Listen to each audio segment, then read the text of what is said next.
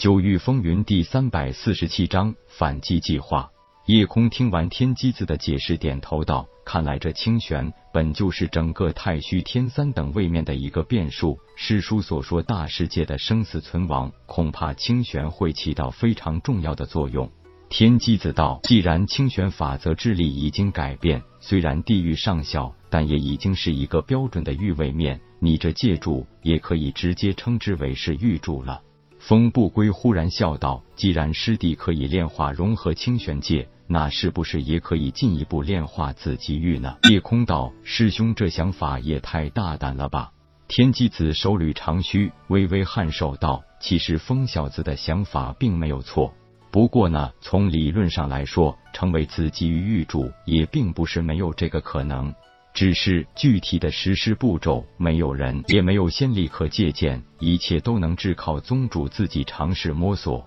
夜空正色道：“这件事我会好好琢磨一下。现在最要紧是先制定一个对付魔族的计划，只等千木家族的精英一到，就可以落实了。”天机子点头道：“也好，这件事情也算是刻不容缓。魔族入侵的确是人族的灾难。”不过也是一个机遇，也是紫极域势力大洗牌的时候，能够在困境中成长发展，那才是最终紫极域的霸主。你们师兄弟二人现在最需要的就是双管齐下，一个专门负责抵御魔族，一个负责振兴宗门。夜空笑道：“师兄老成稳重，适合坐镇宗门，而且有大家这强有力的后盾，这抵御魔族，我做起来更是没有后顾之忧。”振兴宗门和抵御魔族肯定两不耽误。既然已经决定，夜空和风不归两人也就按照约定分工进行。宗门上下也因此形成了两支骨干力量，一支让新弟子心无旁骛的全身心投入修炼。以致挑选战斗精英，准备离开宗门，投入到抵御魔族的战斗中去。显然，魔族为了保证顺利得到魔族凶器，也不会把自己与所有人族都逼得太甚，否则很容易适得其反。毕竟他们的目标只是魔族凶器，终极目标是要打上太虚天，颠覆神族。如今的态势反而成了麻杆打狼，两头害怕的局面。夜空等人忌惮魔族受到太大压力后会加大力度，魔族同样也不希望自己与人族破釜沉舟，最后来个两败俱伤。现在自己不是孤家寡人，后边还有一整个宗门在那里，所以做事就必须要考虑后果。铁牛被直接任命为这一次反击魔族的先锋大将，所有外出的弟子都由他亲自挑选，组成了一支实力极强的战队。按照夜空的计划，远赴无尽虚空领域。因为他的计划有所改变，紫极域本土如今不适合搞出更大的动静来，反而是无尽虚空领域，那里是魔族的大本营，没理由不去那里闹上一闹，最少可以让魔族尝一尝被人侵扰的滋味。而对于入侵紫极域本土的魔族，他准备采用闪击战术，规则的随机袭杀魔族大军。千木家族派出了三十名精英子弟，其中二十四人是凝神境后期，四人是化虚境初期，两人是化虚境中期。千木英姿并没有提出直接率领这批本家族精英子弟，而是连同自己一起纳入了铁牛的麾下。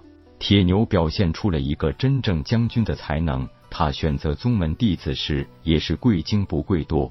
韩竹、韩梅这两个老牌化虚境中期强者成为他的主力战将，啸天、诗雨、华星和宁海四人各领十名宗门弟子，其中也是凝神境后期和化虚境初期相杂。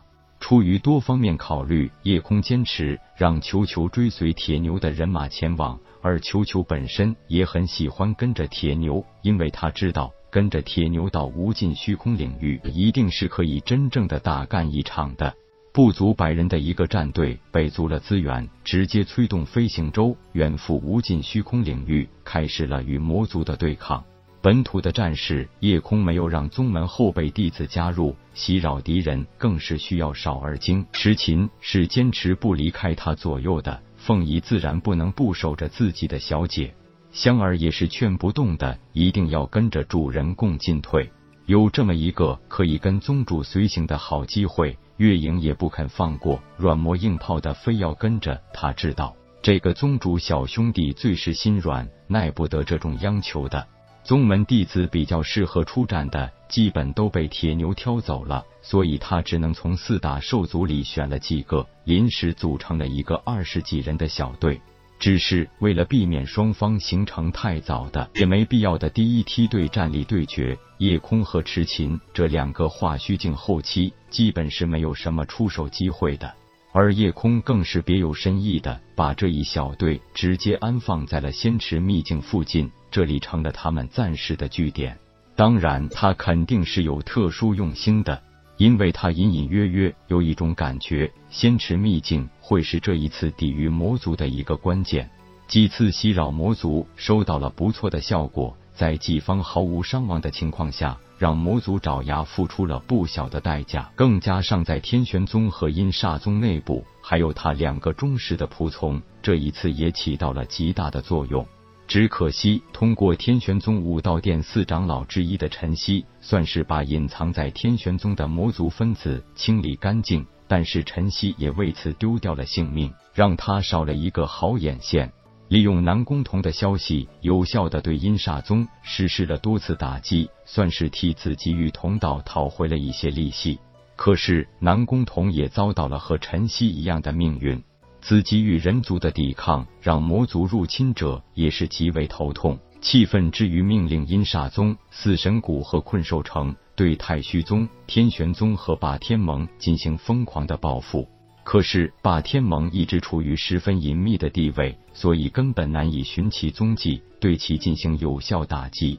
太虚宗外围拥有四大兽族做屏障，自从四大兽族加入了宗门。护宗大阵也被夜空和师兄风不归进行了进一步扩大和加固，不说是让太虚宗固若金汤，也绝非可以轻易攻破的。所以，对于太虚宗的围攻打击也基本无效，气得这些魔族爪牙大骂太虚宗是缩头乌龟。但风不归下令全宗紧闭门户，拒不外出应战。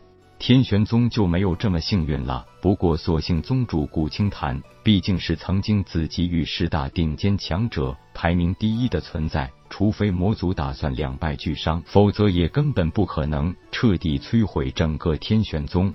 本章结束，各位朋友，动动你发财的小手，为倾城点赞、订阅、分享，您的鼓励是我坚持下去的动力。